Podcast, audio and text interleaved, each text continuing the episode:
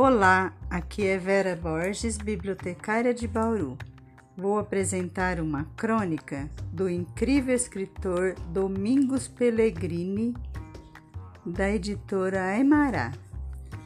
Domingos Pellegrini é pé vermelho, como se chamam os brasileiros nascidos em Londrina, no norte do Paraná, onde menino ouviu histórias de peões mascates e camelôs, na pensão da mãe e na barbearia do pai, pegando tanto gosto por contar histórias que se tornou escritor.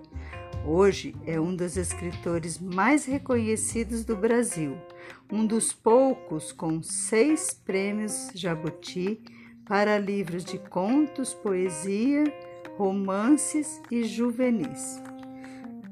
O conto chama-se Reforma Doméstica. O pai abre a reunião doméstica dizendo que, devido à crise econômica, a contínua perda de renda da classe média, a família tem que cortar gastos. E acho que devemos começar cortando tudo que for supérfluo. Por exemplo, as tuas cervejas, emenda a mãe.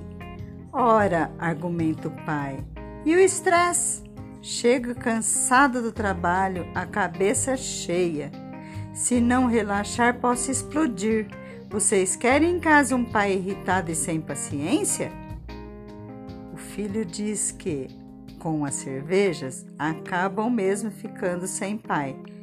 Porque você bebe e daí fica dormindo na frente da TV. O avô diz que essa sonolência não é só por causa da cerveja, cerveja. É devido a comer tanta carne. Se não comprarem mais carne, vão economizar muito. Ah, avô, diz a neta, queria ver você falar isso se o médico não tivesse te proibido carne. Bem, sugere a mãe, que tal cortarem então alguns serviços, como o jardineiro uma vez por mês e a lavadeira que vem uma vez por semana? Fica a pergunta muda no silêncio. E quem é que vai lavar a roupa e cuidar do jardim? Até que o pai pergunta: Mas quem é que vai lavar a roupa e cuidar do jardim? Eu lavo a roupa, diz a mãe com cara de mártir, mas o jardim. Todos deviam cuidar. Adianta-se o pai e pipocam os protestos. A filha diz que trabalho infantil é proibido por lei. O avô diz que já trabalhou a vida toda. E o filho diz que precisa estudar para o vestibular. Além disso, pai, vai fazer bem para você. Por falar em fazer bem, diz a mãe, quem vai ficar mal vai ser eu lavando roupa em tanque com essa idade. Ué, a lavadeira tem mais idade que você. Mas ela tem prática, né? Lavar roupa em tanque desde criança. Naquele tempo, trabalho infantil não era proibido, mãe. O certo mesmo, diz a mãe, até para economizar água, o certo mesmo era comprar uma lavadora. Ora, diz o pai, se é para cortar gastos, comprar está fora de questão. Até porque vamos precisar comprar cortadora de grama, se é para cuidar do jardim. A mãe resmunga que é um mundo masculino mesmo.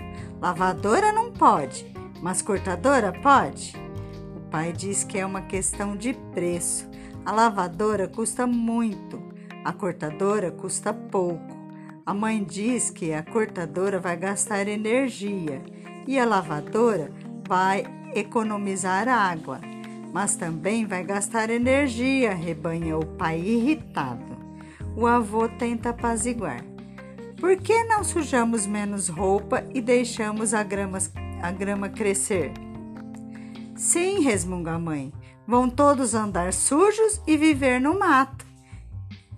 E que tal usar tangue e comer com as mãos? Aí nem precisa lavar pratos.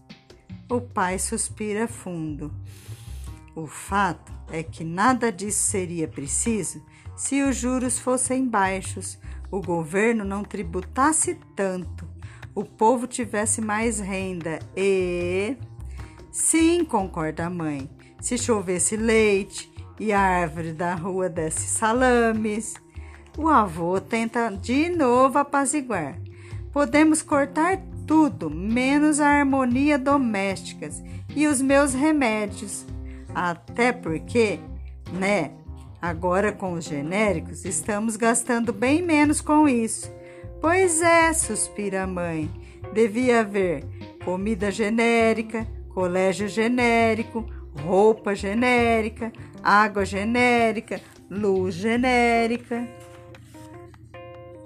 Tá aí uma coisa que dá para cortar. Ilumina seu pai. A conta de energia é alta devido a tanto banho quente. Todos dizem em coro que só ele gosta de banho frio. É a vez dele suspirar fundo. A verdade é que ninguém quer cortar nada. Parece reforma do governo. Todos balançam a cabeça, olhando a grama a crescer imediavelmente no jardim. Fim. Por hora é só.